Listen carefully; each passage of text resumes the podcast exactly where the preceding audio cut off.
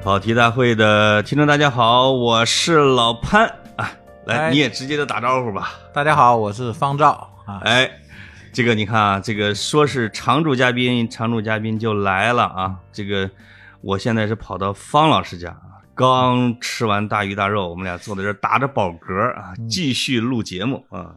嗯这个前面那两期录的过瘾吗，方老师？啊，我自己觉得是意犹未尽。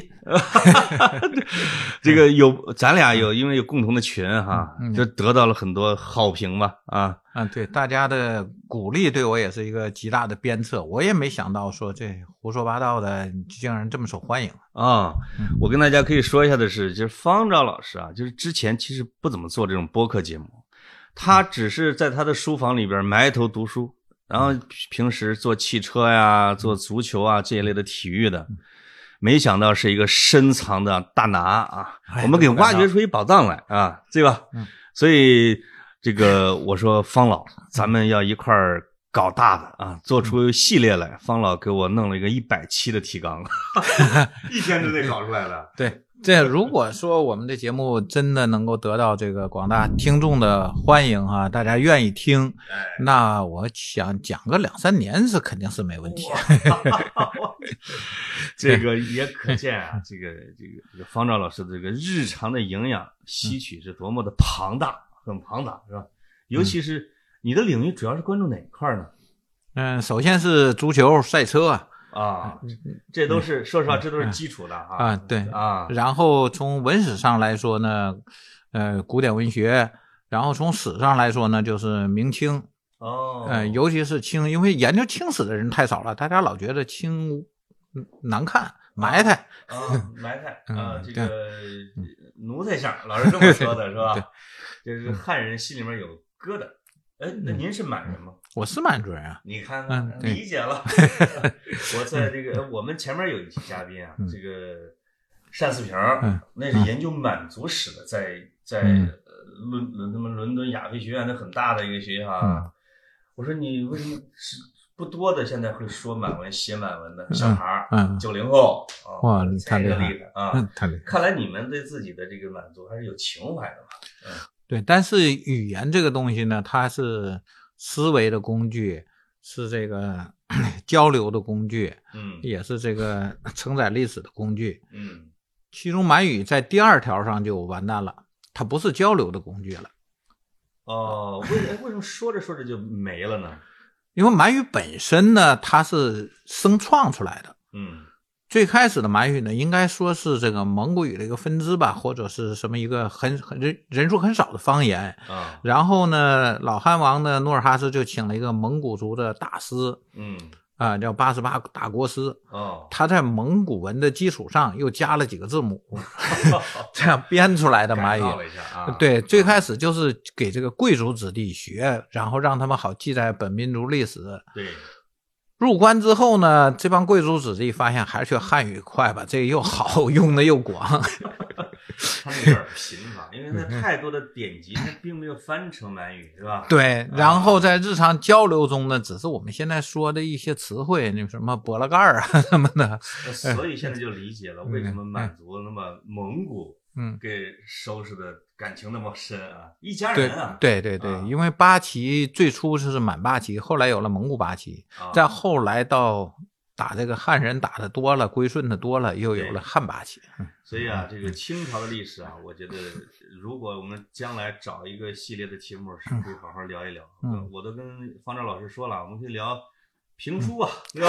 啊，《雍正剑侠图》什么之类的。那么这一期呢，呃，我们一直想续胡子，是吧？嗯，对，上次没有说完啊。对对对对，东北往事之胡子系列，因为因为有很多听众在底下说，嗯因为你在节目上说埋了一个尾巴是吧？我没说完呢，我还得 接着说啊。哎，也不是，因为当时我们其实咱俩也就是那么坐在那儿就开始聊，也没有想过要说什么不说什么。对，是说起来之后才发现有太多的没说到，尤其是张作霖。哎，主线人物还没登场呢，对，是吧？嗯所以这期呢，我们就讲这个胡子里边的王者啊，也是最光彩照人的一个、一个一个人物。嗯，这个性格的魅力又很强大，而且我还去过我还去过他们家园子啊，都是张张张学良他们园子，嗯这是沈阳啊嗯啊，所以这一期呢，我们可以讲张学不是应该叫张作霖父子，对对对对正爷儿俩那呗。爷俩对，哎嗯，这个这方面儿这个方丈老师呢，绝对行家里手。嗯，他他的出身是不是最苦的呀？对。是吧？那在此之前呢，我们小学读历史啊，我们我们念书时候读历史吧，对，他那个我们也不怪别的啊，就是就是因为这个篇幅太小，嗯，那简洁了。呃太太简洁了，所以我们大家会以为是袁世凯之后就是蒋介石，对，那但是其实这中间呢，你刚才说的曹锟啊、黎元洪啊、段祺瑞啊等等的啊，这在这中间有有没事没事没事，这中间有太多的人了，还有冯国璋、嗯。呃徐世昌，这些都当过这个这个大总统。是，然后呢，段祺瑞倒是没当，但是呢，他一直是总理，他执政，他叫执，他人家管他叫执老嘛，对，大家说执政府，段祺瑞执政府，嗯。是，就是呃，有些人可能不知道的是，比如说这个北离这个蔡元培的北大时期啊，五四运动啊，嗯，其实也不是中华民国时期，也不是什么，反正就是北洋的啊。对那那一段时期，咱们从广州政府来说呢，除了大大家知道孙中山当过这个，呃，他也叫海陆军大元帅，他他也不叫总统。哦然后还有什么胡汉民啊、汪精卫啊、嗯，呃林森啊、呃李宗仁呐、都当过国民政府的主席啊啊，都当过主席啊。嗯，这个看来啊，也不能谁上去就来两下就给你承认了，对，你得事实上你经过一段时间，是吧？嗯所以你像那个，基本上国民政府那会儿承认的就孙中山、蒋介石，对。李宗仁那种临时带了这种的就给嗯带下去了啊。但是呢，咱们说说民国的故事啊，为为啥先说张乐林之前先说民国呢？这个就像评书前面的引子啊，那个兵荒马乱的年月，对，因为民国呢有一个跟中国最关系最重要的邻国日本，啊，这个事儿呢，张作霖后来死在日本人之手，对，所以他跟日本的千丝万缕的联系呢，都是从民国呃一脉相承下来的。对，嗯得把这个大的时代背景啊和张作霖，这叫什么？这个在他巅峰时期啊，嗯是吧？他的内外环境得讲一下，嗯你嗯才能你才能知道这个苦孩子达到了一个什么样的人生高度。嗯，那我我们上次说那个节目的时候，我们说过啊，就是九一八事变之后，日本人要在满洲扶持满洲国，要扶持一个傀儡，对，第一人选是张学良，是少帅，其实还有个第二人选。哦，第二人选是谁呢？就是段祺瑞。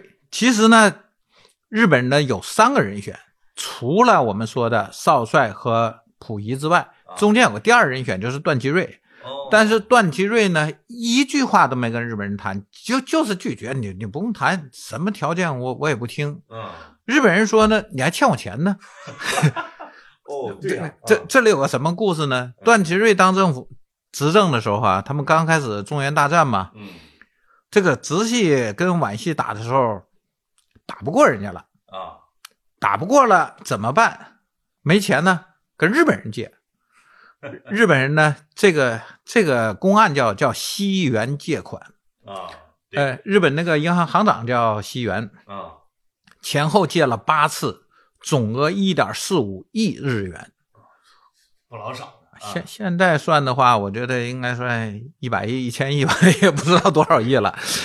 啊，然后段祺瑞借款呢，你得有抵押物啊，哎，日本人呢特大方哈，啊，啊，几乎就没要什么抵押物就我认，我就看你这人儿啊。，对，段祺瑞倒是口头说了，我们山东的什么关税啊，东北的铁路权了什么的，空嘴说了几样，日本人就答应了，没让他实际操办，哦，没把这个权利没弄成合同，对，真抵押下来，这这签合同，签合同，借完了，最后呢，北伐军赢了，北洋政府完蛋了，完蛋了之后，我这西元就是赌输了呗，啊，不，这钱谁还呢？日本人来来来要钱了。嗯，现在国民政府的领导是蒋委员长了，北伐军肯定是不可能还你钱啊，不承认呢对，啊，谁也不承认，日本人这笔钱就打水漂了，哦，就瞎了。啊，日本欺负中国这么多年啊，也有被中国这个，哎哎，呀，老赖啊，被赖过。那日本人能干嘛？最多说不让段祺瑞坐高铁呗，对吧？不让他坐飞机呗，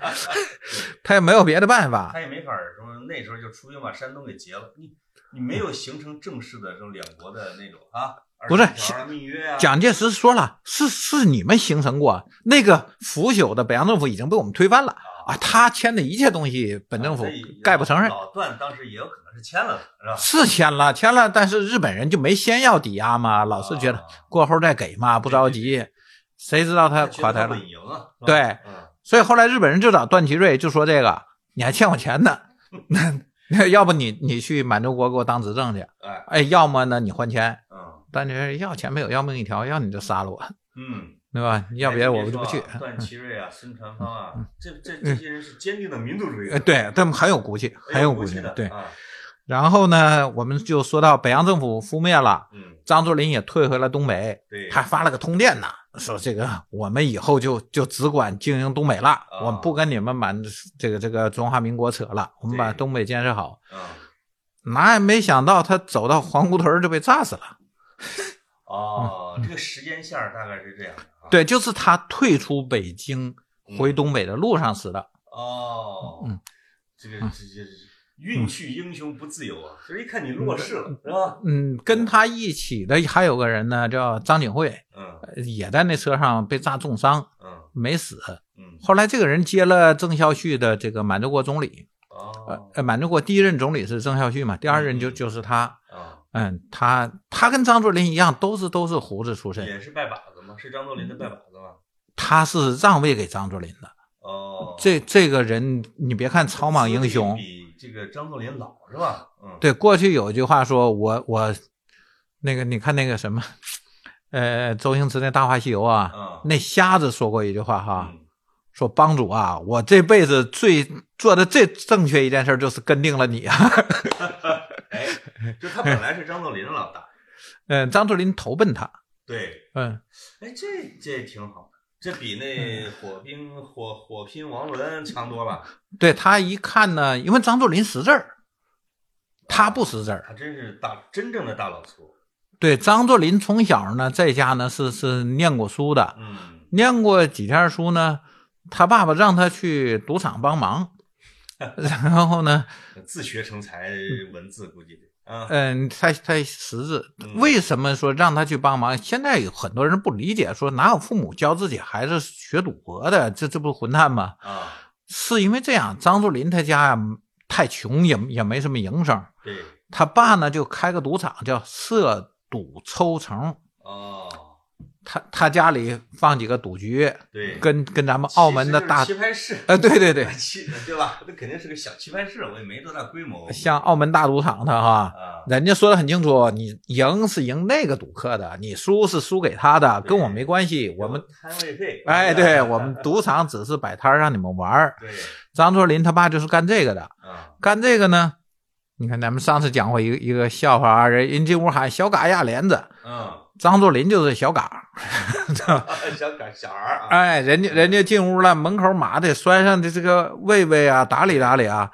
啊，啊，这个赌博这些人在这推牌九也好啊，打麻将也好啊，都有人端茶倒水啊，对给哎给点烟送火啊，什么干这个的。张作霖从小干这个，所以张作霖从小家里边儿，哎，我怎么记得有嗯爹死早啊？对他爹就哦被被一个赌徒给干死了。哦，哎，现在张作霖的故事就正式开始了，是吧？对对，那他以前叫张林，啊，他家哥三个叫张什么张什么，都没有那个坐着，坐哦坐是后天的。哦，然后呢，他爹被人给弄死了。这赌徒这东西啊，就这么一没准啊，没准哪天就急眼了，一句话不对就翻脸了。啊，翻脸了，给弄死了之后呢，张作霖跟他二哥去报仇，嗯，去找人报仇，然后呢把人打死了。哦，他二哥还很小，十，三岁嘛，对，然后他他二哥就被抓了，嗯他妈带他呢就赶紧跑跑到泰安去了，就是回他姥姥家去了。啊，那个时候没没有监控系统啊这，个泰安不是山东泰安吗？不是台安，台台安？对对对辽辽宁的一一个小小小县，关东跑回来了，不是啊？跑跑到台安县了。然后他学了一个手艺什么呢？他给马看病。哦，过去啊，这是一门大手艺。对，我爷爷就会这个，哦，给给马看病。就是本身不是医生，对对对。是，但是跟人学学嘛。对。那哑巴畜生呢，他他不会说你，你像给人看病看不好，他翻儿了，对。医闹了，对不对？所以这个兽医呢，就是耐嗯。这个叫什么耐操一点，对。粗糙点没事儿。对，嗯，这真要说治不好了，那医药网校，这不这是他的命啊，咱也没办法。要治好了呢，就挣一笔。你这你治不好了就吃肉呗。嗯对他他基本上是自学成才吧，反正反正有人教他嗯，就干这个。干了几年呢，他就老觉得这个不是不是个长久之之策呀，毕对毕竟是野路子，是他就跑到了宋庆的部队去当兵去了。哦，呃，因为就是甲午战争，甲午战争的时候，清军先是从朝鲜被打回来了。对，打到鸭绿江之后呢，宋庆的部队呢，本来是在鸭绿江那里设防，但是他也不行，他宋庆这个人是很卖命的，啊，但他他手下这些兵啊，他部队约束不好，当时清军让他当相当于前敌总指挥吧，对，底下五个师六个军都归他管。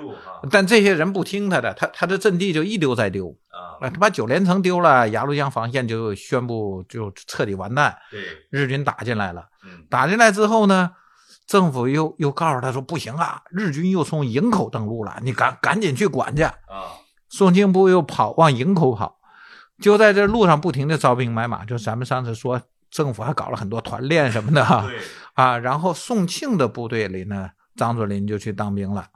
也是十几岁，十六七，对啊，就那年龄吧，是吧？对他去的时候呢，刚开始是说给人那个部队里军马多呀，过过古代那全是马嘛。对，然后他的这个军医官跟司马懿这个发家路线有点像啊，有有点像对还跟孙悟空有点像。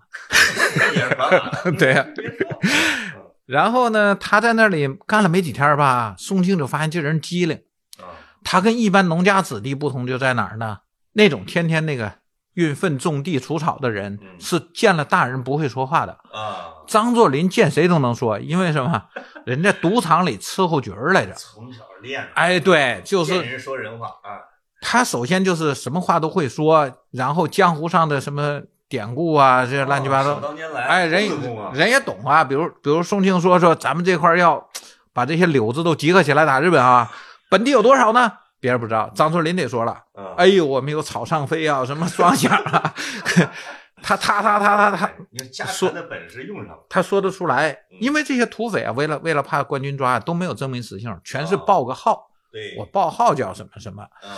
啊，所以张作霖对这些地理山川啊、风土人情一清二楚，宋宋庆都特别高兴对，啊，就让他当了卫兵，那就是他的侍卫，哎，侍卫还发一支盒子炮呢。就不管不管马了呗，对嗯，然后呢当警员了。嗯，结果这仗没打两天吧，这不马关条约就签了嘛，中日就就休战了。对，呃，休战之后呢，宋庆部呢就让他回撤到秦皇岛山海关一带，嗯，他部队驻扎在那儿了，对等于是撤撤到关里了。对，张作霖没跟他去，没哦没跟他去呢离开家乡，啊，对，他就他就揣着那只盒子炮回家了，哇，还行啊，嗯这长官还送了一支枪，啊，还给他不少盘缠呢，还给他钱了，是吧？所以他不是逃兵？不是逃兵。那嗯，现在有些我看那个网上瞎说，有些说他是逃兵，对啊，，有些说他是什么去朝鲜打仗，他没赶上啊，他打的时候朝鲜那边都想出国，没去了啊，没去成。啊，哎，他是这样的，这个另外的长官比较欣赏，是吧？对很欣赏我们也可以可以想象，在那个年代啊，假如我们当宋庆，对不对？我们招的全是文盲，一万个文盲兵里有一个识字的，对，那肯定得把这个得得，脱颖而出。呃，对，肯肯定把他好好当。或者说你甚至你别回去了，我在这边给你再提本。对，本来宋庆是不让他走的，啊，是是要带着他就回关里的。思乡心，你说回，人家说我回去要看我娘家，你总不能是吧？对人各有志嘛。对，呃，宋庆这个人啊，后来是八十三岁死在军中啊。哦，那你看这一个一个寿终正寝的呃，革这个他是所谓是什么戎马一辈子啊。嗯，当时中日甲午战争在辽东半岛上打的两个最主要将领，一个就是聂士成，嗯，他等于是袁家袁袁世凯家的这个门客吧，就是一一直跟着他的啊，啊徒徒弟或者叫什么呢？就就这种人跟跟着他家出来的。第二个呢就是宋庆，嗯，这个宋庆这个将领呢，哦，其实在那什么的时候都有他，就是打那个徐徐呃圣格林沁打血战八里桥的时候，在我们通州那儿啊，呃对在通州打的时候对，那时候他底下几支部队就有宋庆部。那就是看来还是比较骁勇善战的这个人对，宋庆的他的团练呢，最开始叫义军，啊，义军他最开始管五个营，到最后，呃，打完这个打完仗之后，清政府就把团练基本都撤裁撤了嘛，对，只有他的义军没撤，而且给他增加到了三十个营，哦，三十个营的编制。对，这对他还是很重视的。哎宋庆可能万万没想到自己成了这个胡子之父 啊，是吧？对，那张作霖回去呢，首先他有一支枪，这腰杆就硬了。对，其次呢，当时东北就是我们说的那种情况，遍地都是胡子、柳子哈啊，啊，扎腰抢大户。哎，胡子是我土匪，这柳子是什么来着？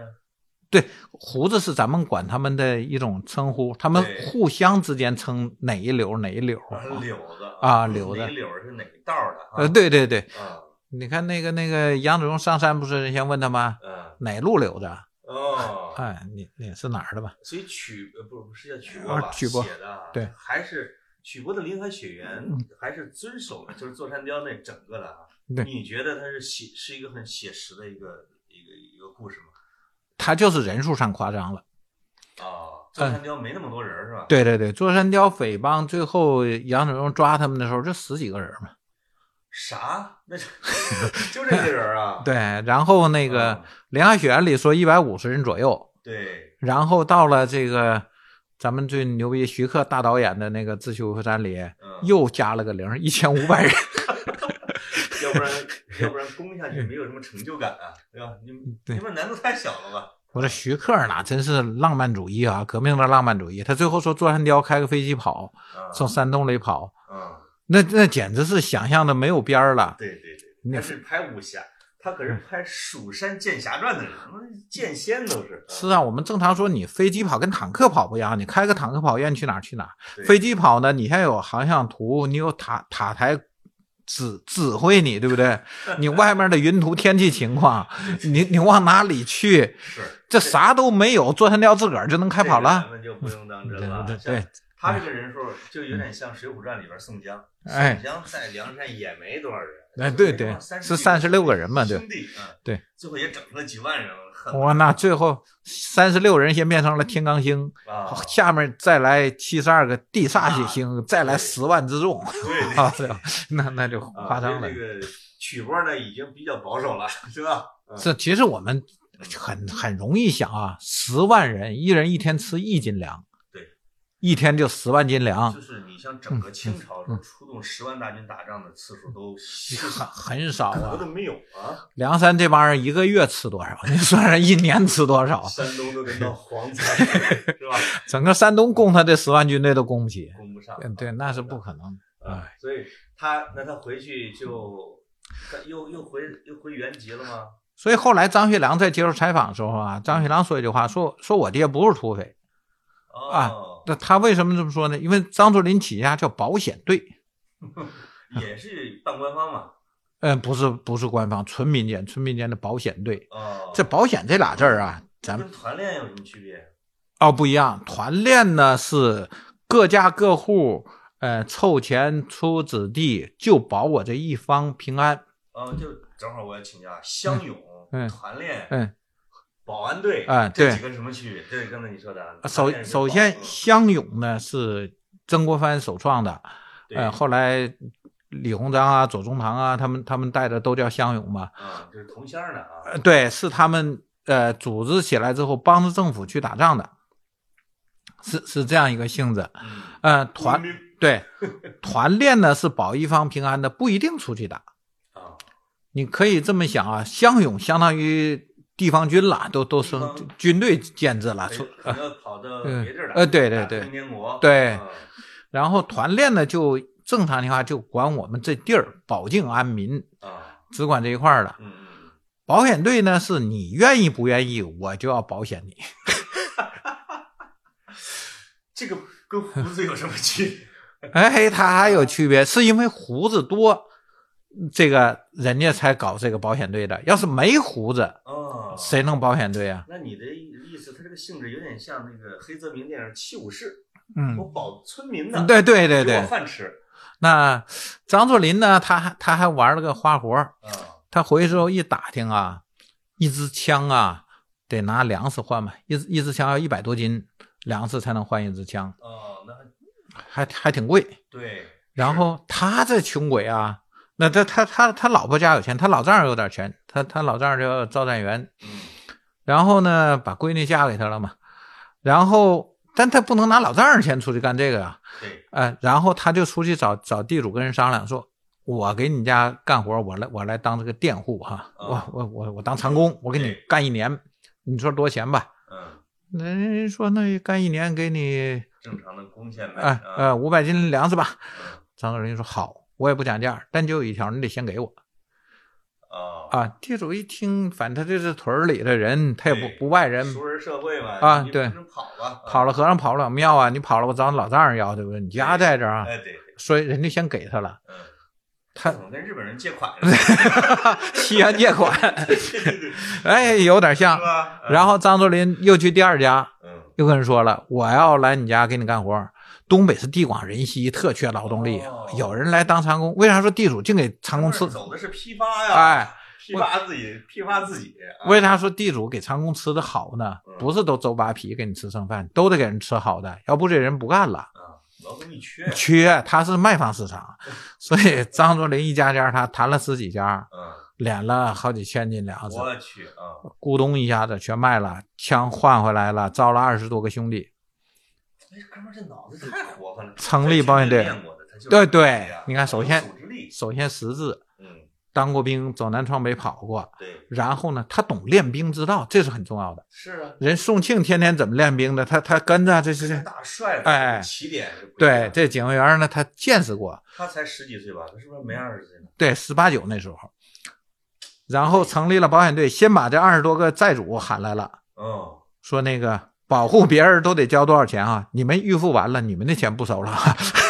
但是活儿我也不给你干，啊，对对，我保护。所谓保险队是这样，啊有贼时候咱们抓贼，没贼时候那你别怪我闲着，啊，我不能漫山遍野去找贼去，对不对？这店铺我是真不干了，哎，，不干了，他的保险队成立了。那几个地主也不敢吭气儿了呗。不敢，他最初起家的时候是七个村子，哦，这个保险队二十多人保险队保七个村，那说那说不定那些那个地主们还愿意呢，对可能愿意啊。那首先不愿意不行了，他现在有二十多人有枪了对，你不愿意，我 我就是土匪啊了。，对，所以呢，这这个是行不行也得行，这是这是第一点。对，第二点是什么呢？是这七个村子真没事儿啊，啊，那土匪砸窑啊，他有两个啊，就是砸一般的就是砸窑了，人有反抗能力的。嗯，你说那个金庸他爹拿大叉子跟跟你干的啊，聊他爹啊，他爷爷对，对，这叫砸响窑，嗯，砸响窑土匪一般不干。这个亏本买，或者说对呃伤敌一千，自损八百，对，算算上不够挑费啊，他二十多支枪，你一般的土匪你还还得五十人啊，没必要，没有啊对仇血恨的。对呀、而且大家是为一口食儿，不是为一条命，嗯，你何必去撞那二十多枪的眉头呢？那没这意意义啊。二十多支枪在胡子里边，在当时胡子里边算是什么势力啊？呃，中中小势力啊，中小势力。呃，还不是太大。但，但已经不算底层了。嗯，对，不算，而且呢，他这个起家时候是七个村子，嗯，没多久就扩展到二十个村子。已经超过了两个乡乡党委书记了。对，然后这一代的这个辽中一代啊，老百姓呢，就是说行了，跟着啥叫保险队？它不叫保安队，嗯，就买保险了。对对对。哎，你们跟着我。那如果真的有一家地主就是被抢了，嗯，张作霖怎么办？要按照这个契约精神首先是他他没来，因为你这有保险队嘛，人家不来打。啊，那人家要来抢呢，第一件事是什么？先干张作霖，先干保险队。而不是先对对？你抢地主，屁股后面全是枪，那怎么打呀？那没法干了。啊，对，还是有这样的一个程序的啊。对，然后呢，他就坏了谁的事儿呢？真正的土匪就生气了。嗯这二十多个村子本来是向我交保护费的，对不对？啊，对，啊我管这一片儿的。啊，然后呢，土土匪不是咱们说七不抢八不夺吗？对，他要上这村子来抢，一定得找辙。嗯，找什么辙呢？师出有名啊。哎，对，说到这家了，土匪进来，不是攻打进来的，是直接骑着马就到那儿了。对，马往院子里一一拴，让你烙饼，嗯，哎，做饭，他坐炕上吃，然后开始跟你谈。你你知道你犯什么事儿了吗？啊，你这个八徽公啊，啊哎，你这点破事儿都传遍了。啊，这个还管这个道德方面的这个，不是他沼沼泽呀，破坏了我们大清国的 对对对，呃公序良俗。哎，反正就是你你这样做就不行。啊，然后呢，你赶紧把钱拿出来。嗯完这哎呦没钱呢，我这穷的啊！你别看我表面有几十亩地啊，其实我很穷啊。那不能说了，拴上了带走，带走吧，嗯就是肉票，这肉票这就被绑票了，啊，是这样绑着走的。嗯吃饱喝足了，拴马后头，那如果这个人就像嗯那个《白鹿原》里边嗯白嘉轩啊嗯，我名声完全是完美的，嗯，对，骚扰你吗？那他就没法骚扰啊。啊，他他得找是得是一个道义之师，那至少得找茬，不是欲加之罪，何患无辞？你是完美的，你家猪拱出圈到外面把人家的地给人家拱了半亩了啊，那都都给人祸害了，你没看管好。我我们有一个胡子到你们村儿怎么就没了？呃对 哎对对日本人经常用这对招嘛啊，他要想找辙，还是能找出来。但是像你说这种德高望重的人吧，一般胡子呢是很敬重的，逢年过节还给他送点啥，啊，哎，然后呢，对两井水不犯河水。那么尤其有了张作霖的保险队之后呢，这二十个村子啊，这胡子就没法来了。啊，这没活路了，胡子，我对，本来胡胡子没饭吃了，胡子是要进屋上炕坐着喝酒吃菜，然后跟你谈。对，绑你票的时候没有说是一脚踹倒了捆起来的，啊这先说你个心服口服，你你是不是有错误？哎，然后呢，胡子还得，胡子有什么不许糟蹋妇女啊，不许什么的，他还三大纪律八项注意呢，他他很很讲究，你还得照顾，对，还得照顾。啊，所以很多你看有有个东北有个有个胡子叫叫电臣呐，嗯他家的孩子，呃他他他手下嘛，出出去干了什么坏事了，回来知道了，啊，立刻就毙。哦，他自己的孩子对，然后呢，还呃，他叔叔，他叔叔干个什么事儿呢？就是嗯到人家老百姓家睡觉，把人大姑娘睡了，对，然后人家找来了。嗯，你们说你们你们是人民的队伍，啊 对吧？你们怎么干这个？对，他把他叔叔毙了。你看看，这这这是他有他自己的一套规范啊，道义。呃，张作霖后来毙了他小舅子，他小舅子犯什么事儿啊？他小舅子啊，就现在咱们土话说就是扯捅猫蛋哈，他是喝酒高兴了出去，把一一条街的路灯全给打了用枪是吧？啊，用枪啊，这过瘾哎，嘣儿一个嘣儿一个，嘿哦，打人路灯。啊，显他枪法好，他打着玩儿打了一条街这小舅子年年龄不大，啊，他是三姨太的那个弟弟，是吧？嗯，然后回来之后，人人家告上来了。嗯张作霖告魏队长赶紧给毙了。魏魏哇魏队长一听，这他妈这损害公务要赔就完了呗，对不对？这我再给他路上弄两排路灯。对啊，他他不是死罪啊。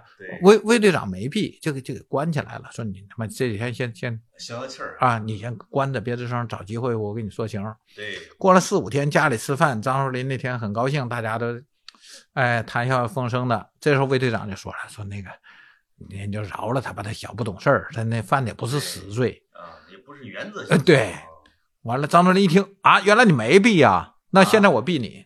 我把魏队长给毙了。没有这那魏队长，你看着办吧。你是 等我毙你，还是你出去毙那小子去？我天哪，那你完哦完了，魏队长没办法了，那不毙他我死啊！回头就把张作霖小舅子毙了。啊，比方说，他那三姨太就就出家了，就是一辈子，恨上张作霖了。那肯定那太伤心了嗯。但是所谓出家，不像现在说是那个跑哪庙去了，他就在家里弄个佛龛，就自己啊在家里宣布皈依了。非暴力不合作。对，我跟你对吧？皈依了别想再挨我啊，对吧？那对，那他就是起家时啊，刚才你说到了那个真正的胡子找这个保险队来，对，有没有有没有发生正面冲突的？冲突了。嗯然后第一次呢，金寿山，金寿山的柳子大，有四五十人马吧。嗯，嗯，张作霖呢还抗击住了。哦，那可以啊。对呀、人是真的是是练不是你你这这有有炮楼，有城墙，有有那个土寨子哈。五倍围，对 对，吧？你没五倍，你你围不住人两两倍打不了。啊。金寿山呢就撤了，还死了几个兄弟，但仇结下了，这这下火大了。对，然后第二次呢，就是我回去找人去啊。大年三十儿来了，哦，张作霖的兵呢，跟咱们的公司一样啊，嗯，这个大年三十儿放假呀，对吧？一可能这个保险队啊，嗯也属于方圆十对对对对对，这都是家门口的。我就是，年三十儿过来整事儿的，嗯。跟跟村儿里边的年三十来整都是大仇，大仇，对是吧？对。都是灭门的仇。有时候你看那个我们新闻里边有时候会看到这种，对三十往你家跳，对这种，然后金寿山这次来，张作霖可吃亏喽。嗯，他他的兵防备，嗯兵都放假休年假了，这都走了，嗯，没几个人，没几个人，就一边打一边撤呗。让手下还有几个兄弟在的，带他老婆孩子跑。在逃亡呢，有个说法说说是逃亡路上生下的张学良啊啊，这个不确切，因为他大年三十跑的，张学良是六月生的对，啊。当当时他媳妇儿就是已已经身怀有孕了。嗯嗯身怀有孕呢，就跑了。而且张学良小名叫双喜嘛，就是，呃，又打了金寿山，又生了儿子。张那个张作霖管他叫双喜儿，是不是 双喜临门。啊，但是我们现在说这场仗可是打败仗的时候，没双喜临门啊，对，啊，他跑了，嗯，跑了之后，一直跑到往往大辽河跑啊，我天，呃，被汤玉麟给救了。嗯嗯嗯，汤玉麟的拜把子对，当时也也是一个一个瘤子嘛。嗯然后汤玉麟就截住了金寿山，金寿山一看打不了，嗯。就就撤回去了。哎，刚才你说到这个张学林，那个这是张学张作霖这个，我发现这些牛人的发家，嗯从小发家是有点像，你看，就像成吉思汗铁木真，哎，对，铁木真也是被人抢，嗯后来呢被扎木合是吧？义利、嗯扎木合他们给救了，后来当然又反目，是不是有点这个对，唐玉林救了他之后呢，就张作霖呢，经过一段时间的蛰伏呢，他就想去，他去投奔谁呢？投奔那个冯林葛。啊，那然后呢，他就在想报仇了嘛？这老家不打回去吗？对，然后他在投奔他的路上，走到了这个就是张景惠的地盘的时候嗯，到八角台，这时候才听说呢，冯林葛被被俄国人抓走了哦，啊、这个没什么投奔的人了。对，当时因为东北这个俄国人的势力比较大，他们是什么？这布尔什维克闹十月革命之后啊，他们很多这个沙俄的这个军队啊什么的旧贵族们跑到东北来了很多，啊，有人有枪，他们有重机枪，对他们的装备好。嗯当时中国就是这个庚子赔款之后，列强对中国有个规定，不准出售重武器给中国。那个时候就有军事禁运了，对中国只有什么呢？就是技术封杀。咱们看电影里，为什么他手使双枪那个盒子炮啊？对，盒子炮它那个长弹夹的话，二十发，嗯，两手这就是四十发呀，那打出来相，当于 K 四十七这个对，这像像小冲锋枪的感觉。所以咱们看那个老电影里，净是这东西。啊，但那枪一打一跳嘛，它那个呃后坐力特别大，不太准。呃，不太准，要打连发什么打就得横着甩。看电影里。都是这么。横着打 打三面。非洲那个年轻人啊，对，那个 AK 四十七也是横着甩啊，横横着甩，也要不后坐力会对对，他会跳嘛啊，然后呢，当时这个俄国人呢可是有机枪的，嗯，他们有很多重武器的，对，他们在东北的势力很大。那个金寿山就是就是跟俄国人勾结的，哦，那我哎这时候就加入了俄国的这一帮势力。对。然后冯林葛被抓走之后呢，张作霖就走投无路了。这时候怎么办呢？你说俄国人也绑他票了是吗？倒倒不是，就是因为他们是跟矛盾。呃矛盾矛盾比较大。呃，冯林格也是大瘤子头嘛，对，哎，然后这时候怎么办？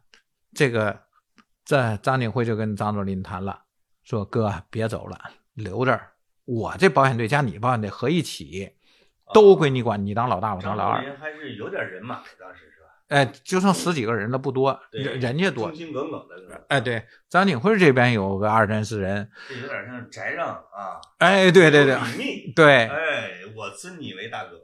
没想到李密他妈不要脸 张作霖比李密好多了，从这看。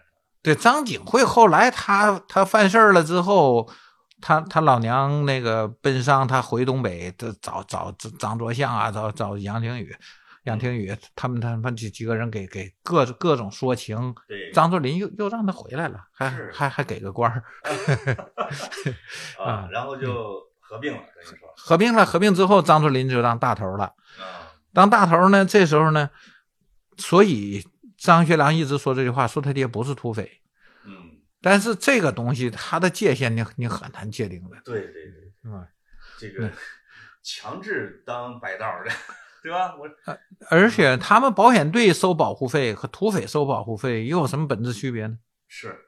这个嗯这要时不时的来交一把，和定期交也有呃，对对，一个批发一个零售嘛，好了吗？啊，所以这个张学良啊，嗯给自己还有给他老爸也还是有很多溢美之词的。啊对，多方开解的。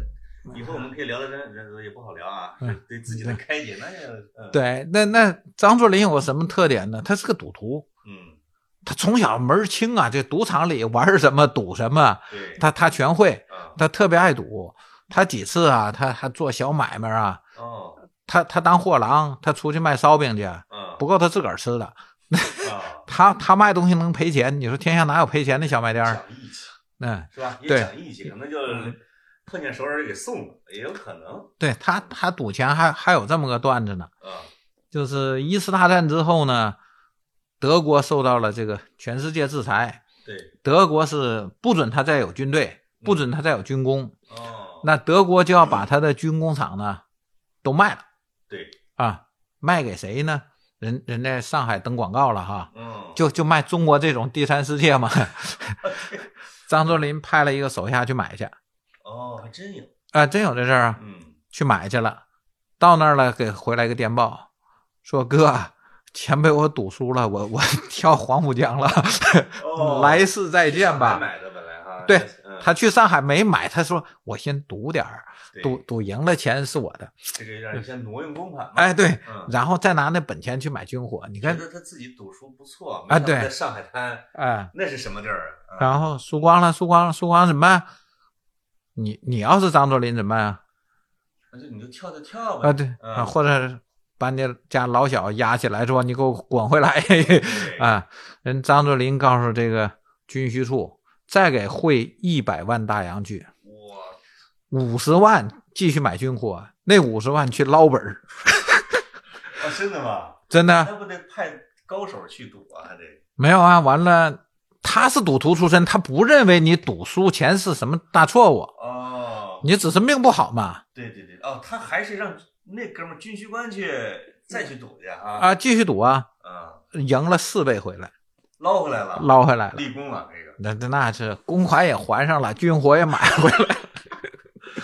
你说这弄的啊，可是咱们这么说，张作霖做这种事作为他的手下当事人也好，或者是旁听者也好，嗯你对这张大帅你是什么心情？啊，就觉得这个人格魅力超凡，超凡呐、从来没说谁去赌博是流氓是 坏事儿啊。是是嗯，所以那个包括刚才你说的啊，那个那个是谁啊？嗯尊这个张作霖当老大啊，张景惠嘛，对，啊，张景惠啊，对，那基本上也是认可他的这种魅力和实力，是吧？嗯，那后来他们合并一处就去干嘛去了？然后呢，合并一处之后就找这个，先是把大清的一个一个大官员，东北的最大官啊，嗯，一个武将，把他老婆给绑了。绑架之后呢，这这这一出手就不一般啊！张作霖这是哎呦百般的伺候啊，说哎呦哦夫人呐、这这是下可好，哎手下这帮混蛋不懂事儿啊，我这个现在好吃好喝，然后也也不动人家，哎然后给给您这个哎拿拿钱啊，拿拿粮啊，什么什么都给拿完啊，对。呃礼送回家。哦，然后蜻蜓一看，我操，这不是胡子啊。也！不要钱啊，对，，不要钱还送礼，都是误会，嗯你看那这样这是嗯。是这正好那收编吧。哦，这武将的媳妇儿就肯定一直说好话给人啊。那整边风一吹嘛，嗯，一吹之后，完了给张作霖就收编了，保保险队就变成了清军的编制了哦，啊，他当了个副营的。他挺有这种投靠体制内的哎对对嗯你看，咱们说这胡子最后的出路是什么？嗯，对吧？奔向体制，对，说说人家宋江为为什么从上山就惦记着招安呢？他他是张作霖也是存着这个想法，对啊，那他其实知道你背靠着清廷 啊，你还是好乘凉啊。要不然他们做三代王呢？今天是风光，大碗吃肉啊，呃，大块吃肉，大碗喝酒啊，咱们讲兄弟情谊啊，都好，什么都好。对，可是往长远一想，完了，因为你这辈子盖棺定论那一天，嗯上为贼父贼母，下为贼子贼孙，你家就脸上刻上贼字儿了。张作霖天生是个宋江，对啊，张作霖一想，那我我这这不说这个呃风妻因子吧，最起码的我不能说让我们家这个世世代代老张家对呀、变成这样。老丈人对自己的期许，也不是让自己闺女嫁给一个土匪？对所以他那个保险队呢，他自己肯定不承认是土匪了，他是保险队嘛。然后虽然具有土匪性质，嗯嗯，但他还是希望能够进入体制内，成为成为正规军。嗯，哎，张作霖这一下呢，他就他就成为了正规军了。哦，嗯，他当时除了买德国军火这一件事儿，嗯，还买了两艘俄国兵舰。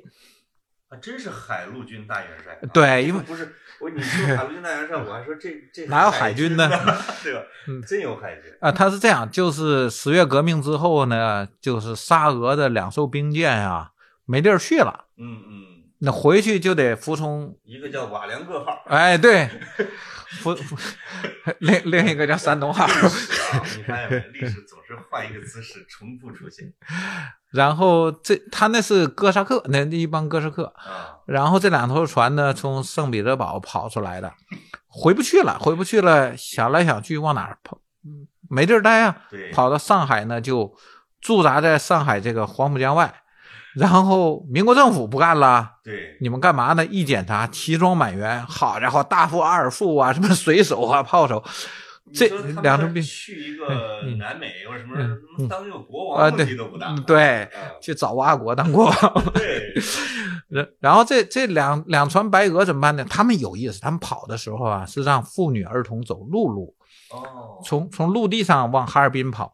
他们这些军人呢，呃，走海走海路，开着军舰过来的危，险一点嘛，是吧？也不光是危险，他们觉得我们是军人，我们要为国尽忠啊。虽然这个沙皇被推翻了哈，对对 可是我们还有职责，我们还是沙皇的兵，拿着沙皇的军饷的，对对，所以我要负责任。他们就部队走了，老婆孩子呢就流落到哈尔滨。原来计划是在会合，对，可是这就会合不上了。哦，嗯这是妇女儿童到了哈尔滨，他们到了上海，对，这中间啊，嗯。也不比他们俄罗斯小，待的地方，对吧？啊 嗯，然后后来那那两条船呢，他们的领头那那个什么伯爵啊，还还是在自己内讧中被被打了，受伤了。他们哦这这俄国兵啊，就喝点酒就就容易闹事儿对，而且我们也可以想象，他们这个背井离乡的到这里，他又不承认苏维埃，然后又不愿意回去，又回不了。哇塞，中国政府背井离乡的年轻人啊，这个是对是吧？这个哎像是罗大佑的歌词里边说的，没家园了。然后民国政府不准他们上岸，嗯，他们就得那个划着小舢板儿偷渡上来，等于是他他们的船在锚地在外面。对，然后这些白俄呢，在上海的小酒吧里头喝着酒啊什么的，哎，一会儿诉说他们往日的风光，一会儿又垂头丧气的掩面痛哭。哎，上海真的是一个梦想家乐园呀，对吧？然后最后这两条船呢，就都被张作霖收了。贱价就卖。对对对，嗯都都卖了。他们他们也没办法，这帮白俄倒卖国家资产。对，嗯，卖点钱吧，可能还能继续付一下酒费。啊，对对，嗯也也就是喝了，也对就喝了。嗯你。也不能职业当职业兵打仗去然后呢，张作霖的兵呢，就从此呢就脱离了这个胡子的身份啊，嗯成了国家的军人。呃，一直到什么时候他又嘚瑟了一下呢？就是到辛亥革命的时候。嗯辛亥革命呢，这边就是呃东北的督军就是要要驱逐东北的革命党人要起来啊，对因为全国都响应南这个武昌起义。嗯呃，各种闹腾。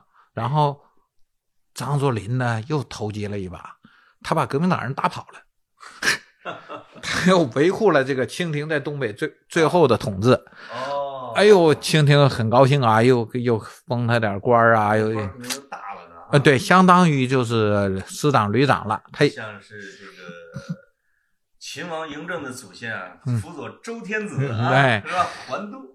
就是咱们咱们过去经常说句话啊，说这个当当兵啊，你升到上校、大校之后很容易，再升少将就很难，一一般到这上不去了嘛啊，它是一个坎儿。那张作霖就这一下呢，完成了这个飞跃。他以前就是个团长营长，将军的飞跃。对，然后这一下清廷就给了他一个比较，比哪怕虚一下呢？哎，对。但是，一直到这时候呢，张作霖的这个队伍的管理，虽然他懂点练兵，他不是跟着宋庆的吗？但其实上呢，还是这种。起局啊，挂柱啊，呃，拔香头啊，哎，还还都这些模式，对，还是胡子的模式，因为他只有这个才能服众，底下这帮人才跟着他。对，你要天天操练，他们不干的。对他还是从本质上说呢，东北这地方人，人家就信奉这个，那是他们的信仰。对，四梁八柱，里四梁，外四梁，对不对？哎，他土匪是搞这个的。咱们上次没有仔细说啊，这里四梁、外四梁都是什么东西？对，嗯，在座山雕呢叫八大金刚啊。对，啊，它实际上呢，这个里四梁、外四梁，这算是八个人儿，八个岗位。对对对，像那个张景惠呢，他在原来的那个柳子里啊，呃，他就是炮头。嗯，炮头是什么？就是管最直的，他们管枪法好不叫枪法好，叫管直啊。枪法最好的，对对，是是冲锋队长吧，先先锋官啊。你看岳飞手下有牛皋嘛？对，呃，牛皋算是先锋啊。啊，先锋啊，对对，先锋先锋有事先行啊，逢山开路遇水大桥啊。对对对。啊，那个张景辉那个柳子的那个真正的老大叫张步云，是个大大财主嘛，是是幕幕后财主出钱的。然后张景辉是他手下的炮头。哦。就是他后来就都让了，就是让张作霖当老大了。呃，炮头呢就是第一两，这这是又叫顶天梁。对，呃，徐克电影里有个小错误啊，嗯，是座山雕过生日时候，杨守文喊说有请顶天梁。那不对了，顶天梁是是梁，对，座山雕，对对是座山雕嘛，那个里边那个。对，电影里说是座山雕，说错了。啊，顶天梁应该是他那里的那个老大，枪法最好那那个炮头是顶天梁啊，他是他是这样往下来的。是座山雕的先锋官啊，对，对对对，是这样。然后呢，这个炮头呢，就是军事指挥吧，所有出去到哪扎窑干什么呢，他他他管事儿的，最管事儿的。然后第二个呢，就是粮台，粮台是后勤部长吧？对，啊，粮草，呃，对，管管管吃喝啊这些的，嗯，装备，嗯。然后第三个呢，水乡，水乡是纪委书记。哦，这个 这是管执法的是吧？啊，就是像新来来新人，你要交代他怎么站岗，怎么放哨啊。你得保着这个柳子啊，维持纪律。土匪最怕一件事是什么？纪律没有呢？就是放哨的纪律不执行，这是最要命的。哦，嗯，就特别容易被端了锅。对，你到哪儿去？你以为没人知道呢？人人家官军盯着你呢。是，所以他这个水乡必须要。是搞纪律、搞执法的。对，查查岗的最主要是干这个。哦，你像我们说有有谁到人家老百姓家拿了不该拿的东西，人老太爷就一个小。玉石做的一一一个那个乌龟，你非得给拿走，这种东西就不让拿嘛。啊，对，拿拿完人人家找你了，找水箱了，水水乡大家开会吧，一搜从你裤裆里翻出来了，哎，你还不承认？对，那基本上就要么逐出，要么枪决之类的，枪枪毙的可能性还是很大。啊，嗯，然后呢，呃，最后一个是翻舵，嗯，翻舵就是狗头军师。哦。他他得算卦呀，咱们今天要去抢哪里？他一看一看黄历说不行，今天这个不宜动土啊，不宜出行。这这个角色是评书里边比较出彩的，徐茂公啊，啊，吴用啊，对，是吧？就这种。对，他是他是军师。然后你你比如说水乡管什么事儿啊？咱们说有一个小土匪，他他出去看外面有大雁飞过，他给一枪。他他打这雁了，嗯，那回来就要管教了，这事儿大了，哦，因为传说大雁仁义礼智信七样全占嘛，是是天天下最最最不能打的东西。麻雀行，哎对，不能打雁，你看又又很忠孝是吧？又有什么节义，什么都有。《水浒传》燕青梁山设宴不是被骂了一顿吗？啊，对对，你不能干这事儿啊。对对。那好，假如说有个小土匪打了雁了。那水乡管纪检的就就要来查他了啊！大家就要就要来整顿纪律。你说不该不该干的，你你乱干。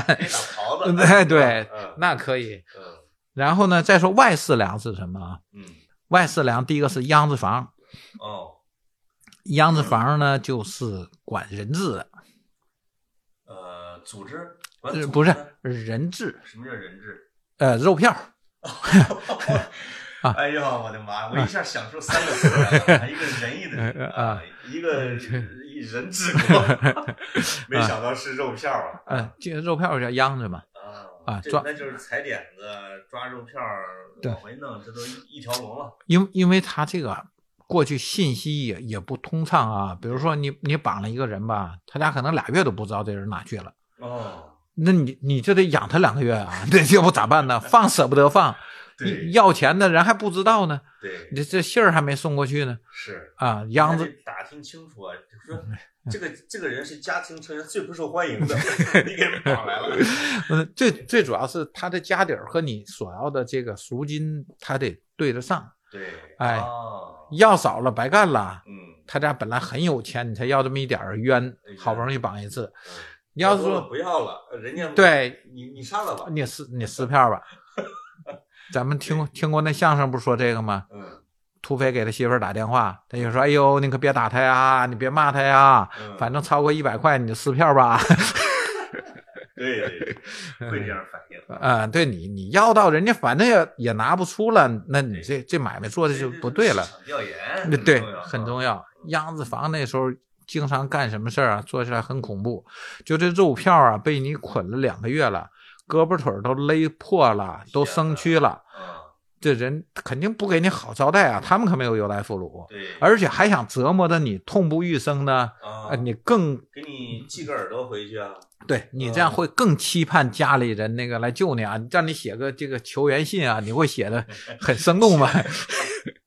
没错，是的啊，啊，然后这些这些犯人生蛆了，关着呀，肯定也不给洗澡嘛，对吧？那这身上脏的没样，晚上就是靠着火炉烤，那，胳膊腿儿这不绳子勒的都破了吗？伤口里都是蛆吗？对，在火炉上一烤，那蛆烤的受不了了，啊，爬出来了，烤的吱吱响，掉在炉子上。哦，哦，这样子惨无人道的折磨人。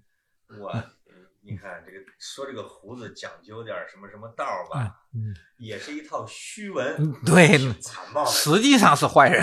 什么坏蛋啊？嗯，然后呢，会有这种情况，嗯比如说绑了一个人呢，就是后来又找到人说和了嘛，啊，啊，跟这个大柳子头也也谈好了，攀上了关系了啊，说他俩很穷，他爷爷呢年轻时候修过一条路，咱村门口这条路都是人修的，这家人家呢绑人不合适对啊。最后土匪一听呢也没啥油水，这个人呢还呀有点这个群众基础，那那好放他吧，嗯但是不能白放，嗯，就跟他说了，好了，看在你爷爷积过这个德，啊，大贵不要了，小贵你交点儿吧。反正小贵，大柜哈、柜台的柜，就是指啊我们这个柳子本来要讹你两百块的，两百大洋的，嗯那现在这个呢就不要了。嗯，小贵呢就是秧子房，秧子房供了你两个月的吃喝，对，伙食费你得交 啊。小贵上的钱你得交，就是给这个秧子房的钱。要不然这面子也太没有了。对，那土匪不可能平白放你走，对，对吧？贼不走空啊冲了龙王庙了啊，或者是碰见惹不起的人了。对，那你你看贼有这么句话，贼不走空是什么意思呢？你从祖师爷那学下来了手艺嗯啊，你吃上这碗饭了。嗯，你到哪里去？你进屋了，屁都没偷着，你对不起祖师爷。对，好，你把他家火柴抄一盒走吧，哎哎这是这这算是偷了东西了。对，所以呢，现在就有这么个笑话啊，嗯人出差出门旅游了，在桌上放个纸条，说那个贼先生啊，我们老两口都都是穷工人退休的，咱家啥也没有，呃，我这压一百块钱的，你你别那个白来一趟。哦啊，那个隔壁三单元四楼那个是公路局长，偷他还不敢吱声。然后老两口旅游回来一看，桌上放二十万，说谢谢你的信息费。没想到偷那么多，哎，这不贼一也说明那个贼也有道儿，是吧？哎贼一看呢，这是懂我们行规啊！你别让我进屋啥啥没有啊！对对，过过去说难听话，贼一进屋啥没偷着，一生气在锅台上拉泡屎，哎，哎，或者说呢，把你家电视机抱那浴缸里放水给你泡上了。这种的，呃，对，那你呃，那方二顺我也也理解了，嗯他觉得老夫妇很尊重他，哎对对 对吧？懂人规矩。哎，然后呢，第二个呢就是花舌子了，有秧子秧子房必须得有花舌子。对，就是你想一个人的舌头都拧出花来了，哦那是那是去人家说的。嗯，就当说客去了。啊哎，，这套词儿都是这么说啊。嗯，金鸿先说：“哎呦，您您是老潘吧？您稍等一下，方老师嗯，这个张作霖这一期看来是不是可以说两期啊？啊又说不完了。估摸一下能不能说两期？那实在不行，咱们就得照两期说了。照两期说啊。哎，这个 到了这个花子蛇这一块儿啊，嗯最要要紧关头就得且听下回分解了。啊，好吧，那我们下次再来继续说这个四梁八柱。真的是嗯啊，我这个我自己都听迷了啊。我们这个稍完叫什么？稍后继续啊。